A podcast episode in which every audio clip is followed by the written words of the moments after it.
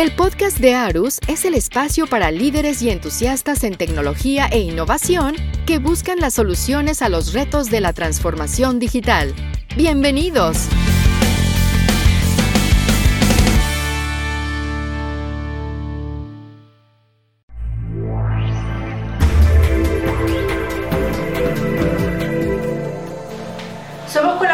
Una gran variedad de industrias, financiera, banca, seguros, salud, educación, etc.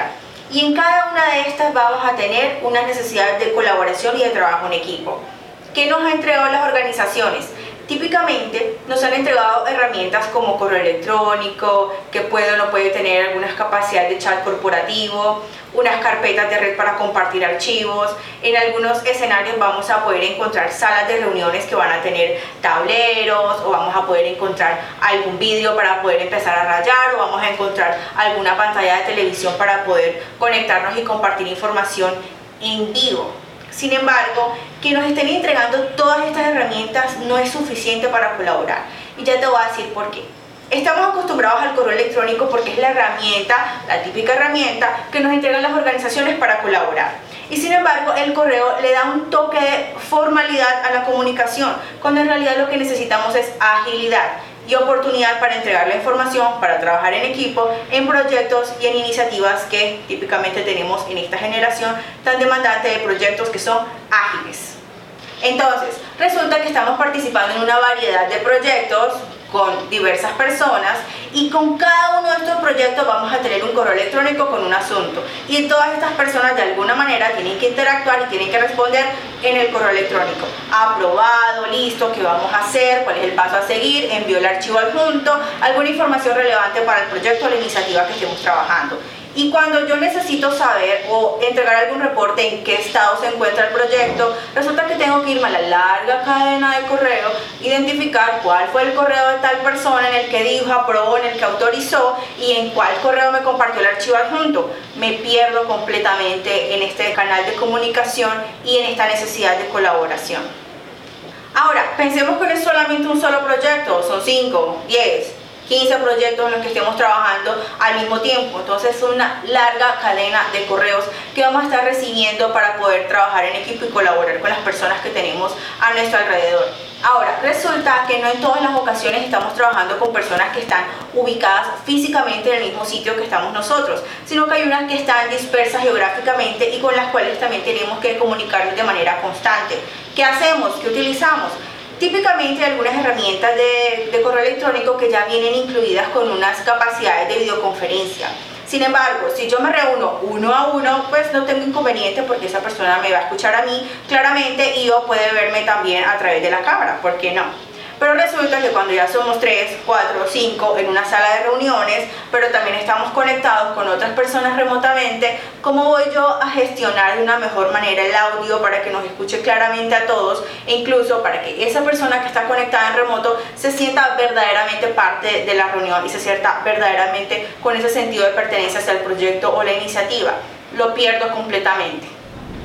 Eso con respecto a la videoconferencia. Sin embargo, cuando estamos en esas salas que tienen tableros o que lo que yo puedo encontrar es algún vidrio o una pantalla de televisión, pero también estoy conectada con otras personas en remoto, resulta que tengo que explicar conceptos, tengo que describir alguna funcionalidad, algún proceso, algún flujo de trabajo y tengo que hacerlo a través de una pantalla en un tablero. Resulta que yo estoy explicándolo, pero la persona que me está escuchando en remoto no tiene ni idea ni la manera de cómo relacionar rápidamente el conocimiento conocimiento que está escuchando con lo que los demás sí pueden estar viendo. Entonces no estoy permitiendo realizar un match para que esa persona verdaderamente relacione ese conocimiento con esa explicación gráfica. Lo estoy perdiendo completamente. Al final de la reunión, la respuesta fácil es tómale la foto, compártela, envíala por correo, envíala a través de algún chat corporativo e incluso a través del chat personal, solo para que la persona vuelva a recordar toda la explicación que se le dio. Nos estamos desconectando completamente del conocimiento que se necesita en un instante puntual. Ahora, otra dificultad que puede que no tengamos mucha conciencia de esta, y es, podemos ser un grupo de 5, 3, 4, 10 personas, y cada vez que nos tenemos que reunir tenemos que agendar a las mismas 5 o 10 personas. 5 o 10 correos electrónicos que debo recordar y que debo registrar para que todos puedan estar conectados con la reunión. Eso también me demanda demasiado tiempo para poder programar una secuencia de reuniones que se debe llevar en un tiempo. Me quita tiempo, impide mi productividad y puede incluso afectar la buena organización de las reuniones en un tiempo dado. Ahora, algo muy importante que debemos tener en cuenta. Además de las videoconferencias, muchas organizaciones han entregado a nosotros los colaboradores algunas herramientas de telepresencia, de manera que hay unas salas que disponen específicamente con estos sistemas para agilizar la comunicación y la conectividad con algunas otras sedes que estén distribuidas geográficamente. Sin embargo, y por muy excelentes que sean estas telepresencias, en muchas ocasiones sucede que para iniciar una reunión llevamos demasiado tiempo no sabemos configurarla, qué dificultad para hacerlo, dónde tengo que llamar, cuál es, la extensión de la sede que se encuentra en tal ciudad, qué complejidad para poder conectarnos. Y si lo voy a hacer a través de la videoconferencia, entonces voy a poder tener algunos problemas de audio. No te escucho, no he podido configurar mi audio, no, no, no te puedo ver, mi cámara no la puedo configurar. Definitivamente mm, hablen, hagan la reunión y después me cuentan cuáles son las conclusiones. Esto no es productividad. Ahora, ¿qué deberían hacer las organizaciones para poder afrontar este reto y este desafío? Creemos que una de las cosas es poder reestructurar un poco la estrategia que ellos ya tienen definida en cuanto a cuáles son las herramientas que le deben entregar a un nuevo usuario y a los usuarios existentes para poder trabajar y colaborar en equipo.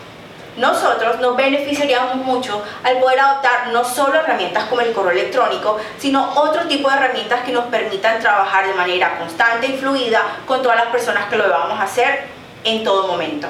¿Y cómo así que en todo momento? Sí, antes, durante y después de las reuniones. En todo el ciclo de vida de mi comunicación y mi trabajo de equipo con el grupo de personas con los que lo está haciendo. Entonces, necesitamos herramientas que sean simples, que sean completas, que sean seguras e incluso que sean abiertas.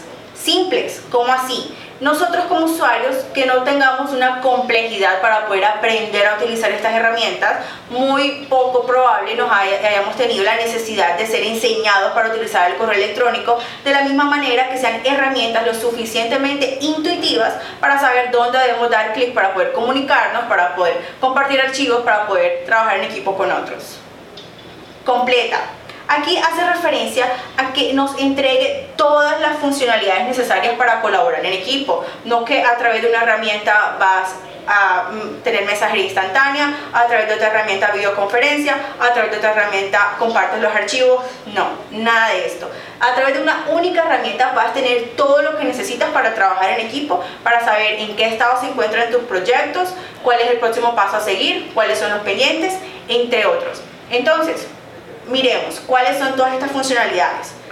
Mensajería instantánea, videoconferencia, poder compartir los archivos, incluso poder tener tableros digitales en el que yo pueda crear el conocimiento y compartirlo con todas las personas que me estén viendo, no solamente físicamente, sino aquellas que estén conectadas en remoto. Incluso también, y por qué no, compartir reuniones, agendarlas de manera muy rápida, de manera que con todos los que yo esté conectado, a un clic yo pueda agendarlas. Así de fácil. Y seguras, como así? Que todas las comunicaciones estén cifradas y estén protegidas y solamente las personas que estén autenticadas y autorizadas para acceder a un espacio de trabajo virtual lo puedan hacer. De esta manera sé que mi, mi información va a estar de manera confiable y protegida. Y necesitamos herramientas que también sean abiertas, como así? Nosotros no solamente estamos colaborando con personas, también colaboramos con herramientas, con tecnologías, herramientas de gestión de proyectos, herramientas para poder realizar agendas, herramientas para poder seguimiento y monitoreo de algunos sistemas. Y cuando estamos interactuando con estas herramientas necesitamos también poder acceder de manera oportuna a cierta información. Ahora, qué mejor manera de hacerlo que también poder tener unos espacios de trabajo en el que yo reciba información directamente de estas fuentes que son estas aplicaciones con las que yo colaboro constantemente. ¿Y qué tal si no solamente colaboro yo con la herramienta, sino mi grupo de trabajo con esa herramienta? De manera que al presentarse una novedad o una actualización que nos compete a nuestro proyecto o a nuestra iniciativa, podamos saberlo de manera inmediata y poder inmediatamente repartirnos las tareas y o de manera oportuna y rápida. Los invito a que descubran más sobre los retos y desafíos de la colaboración en el espacio de trabajo y que se suscriban a nuestro canal.